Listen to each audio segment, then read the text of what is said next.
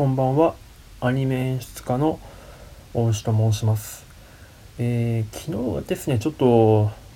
毎日放送予定だったんですけれどもちょっといろいろ立て込んでしまって収録ができなかったので申し訳ありませんでした。改めて今日から、えー、とまた続けていきたいと思いますので、えーよろしくお願いいたします。はい。では今日はですねまたご質問レターいただいてましたのでこれに対してお答えしていきたいと思います。レターの内容なんですが、え今話題の映像犬には手を出すなについておじさんはどう思われますか？本当にものづくりの素晴らしさ熱さを感じながら見ていてえ勝手ながらアニメを作る学生が増えたりしたら嬉しいなと思っています。というような内容です、えーご質問いただいた方ありがとうございます。えーこのレター内容自体が大変そのアニメ作りをしている者にとって嬉しい内容になってまして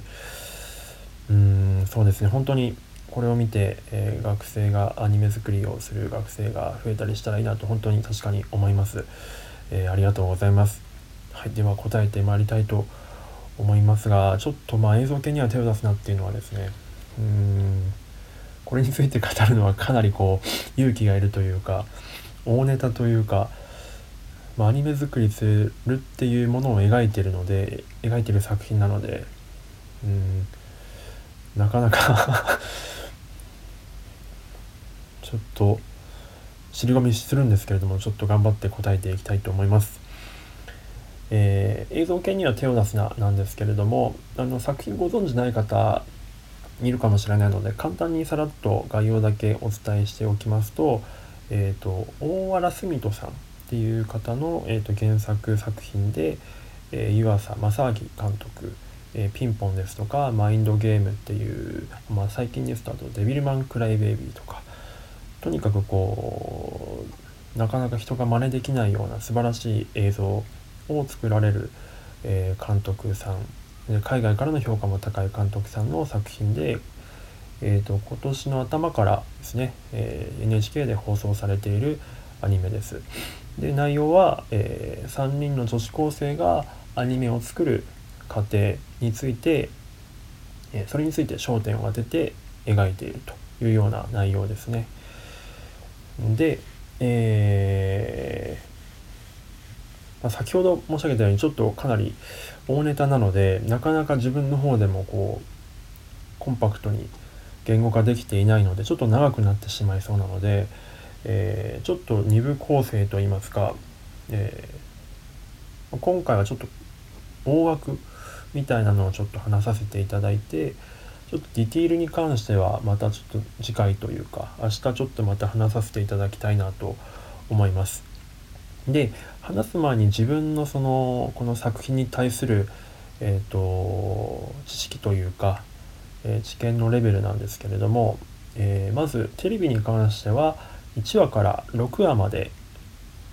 の視聴になってますちょっとまだ全話数見れていなくて大変申し訳ないですでさらに不勉強なことにちょっと原作の方も、えー、と拝読できておりませんでしてちょっとそういうぐらいの感じの状態での、えー、と話としてお聞きいただければと思います。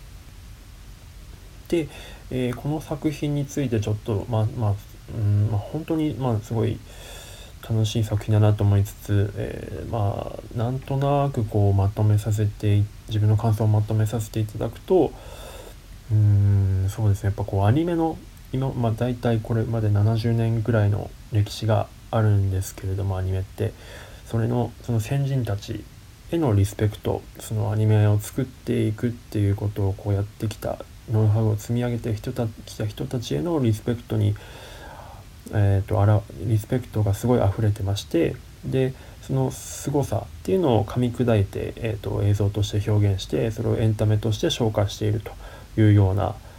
えー作品だなと思いました。なかなかこれは、えーなかなか僕では真似できないというか本当にすごいことだなと思っております。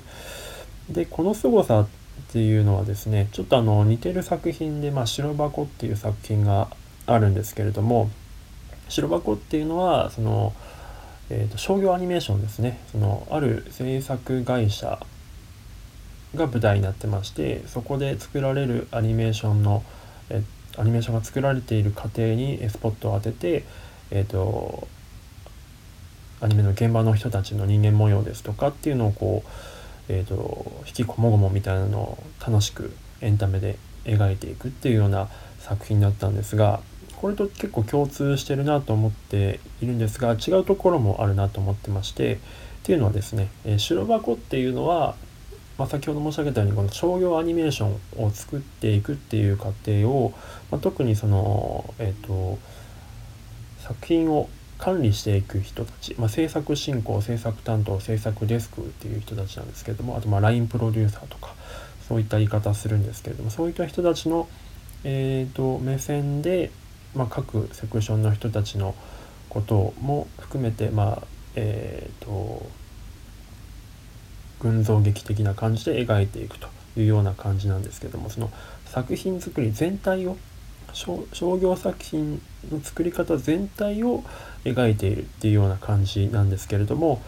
この映像系には手を出すなっていうのはそのさらにもっと,、えーと、コアな部分白箱の中で描かれていた一部のそのアニメ作りっていうものが純粋にアニメ作りっていうものの部分にさらにフォーカスしたっていうような感じですね。まあ、いわゆる、ま、解像度の違いというか、まあ、Google マップでさらにこうギュッとこう全世界が映ってるようなところからこう日本の例えば東京とかにこう焦点を当てたみたいなそういうような感じのディティールですねめちゃくちゃニッチというか コアな作品だなと思っています。これ正直僕もタイトルだけ聞いて概要だけ聞いた時はこれは一般の人に受けるんだろうかと思ってたんですけれどもどうやら非常に人気みたいですごい興味ある人たち多いんだなっていうところが、えーと、意外でもあり非常に嬉しくもあるというような感じですね。でさらにちょっとすいません白箱の話に戻ってしまうんですけれども、えー、まあ、その白箱っていうのはそのアニメでこう作られてますよっていうのを多分その大衆大衆って言い方おかしいですね。えっとまあ、一般の人たち、まあ、全く業界に関係ない人たちに対して楽しんでもらえるような作り方っていうことをするために結構その業界の人たちがじゃなくても楽しめるような内容といいますか、えーと、例えばですねうんと、まあ、クライアントとの調整ものの調整とかまあ、コントロールできない理不尽なことですとかあとまあちゃんと仕事をしてくれない人たちみたいなものとかについて結構書かれてるんですけど、まあ、そういったものって結構アニメだけじゃなくていろんな他の仕事多分他の業界の人たちどんな仕事でもあるあるって言われるようなことだったりすると思うのでそういうところを書くことによ描くことによってアニメ業界の人たちじゃなくても自分たちの物語として受け入れてもらえるような余白があったっていうようなふうに思ってましてでそれに対して映像系に手を出すなっていうのはうーんまあそういったその一般的に誰しもがあるあるネタとして受け入れられるような内容にはなっていなくて、まあ、どちらかというとまあ、この白箱っていうものがあった上でこう出てきた作品なのかなっていうふうに思っていますね。ある程度そのアニメ作りっていうのが浸透してきた中で出来上がっている作品なんじゃないかなというふうな文脈で思っています。ただまあクリエイターあのアニメだけじゃなくていろんなクリエイターの人たちにとってはすごく共感できるような内容なんじゃないかなとかは思ってたりはするんですが。で、えーとまあ、こういった白箱とか映像系には手を出すなっていうその、えー、制作過程自分たちが作っていることを今までって大体こうそういうものっていうのは見せないようにしてきたっていうような多分文化だと思うんですけれどもエンタメの世界っていうのは。でもこれからっていうのはこういうようにこうオープンにしていく。自分たちがやっていることをまあ理解してもらうっていうこと自体をエンタメにしていくっていうことが徐々にそういう流れになってきたなと思っていて、まあ、ニッチな部分ですねニッチな部分をまあ、マスの風にマスの部分にこう向けて発信していくというような流れが結構進んできてるなと思っています。でこういったものは多分ますます加速していくんじゃないかなと思っていてやっぱりその見ている人たちがどんどん作品とのその密密着度といいますか距離感っていうのをもっと近くしていくっていうようなことキャラ関係あのユーザーさんたちをこう視聴者さんたちを巻き込んでいくような感じの流れになっていくと思っています。で多分行き着く先はそのファンの人たちっていうのをこう作品作りに、えー、参加させていくっていうような風なところまで行くんじゃないかなと思ってましてまあうん今までの多少はそういうようなものであったと思うんですよね。例えばその忍たまとか、えーと、この間のそのドラマ朝ドラの夏空とかそういったものもあの終わりの方とかエンディングの方に視聴者から描いてもらったイラストとかを載せたりとかしてその視聴者が作品に参加している余白というかそういうようなことを、えーと、提供してたと思うんですけどもそれがそれが何て言うんでしょうね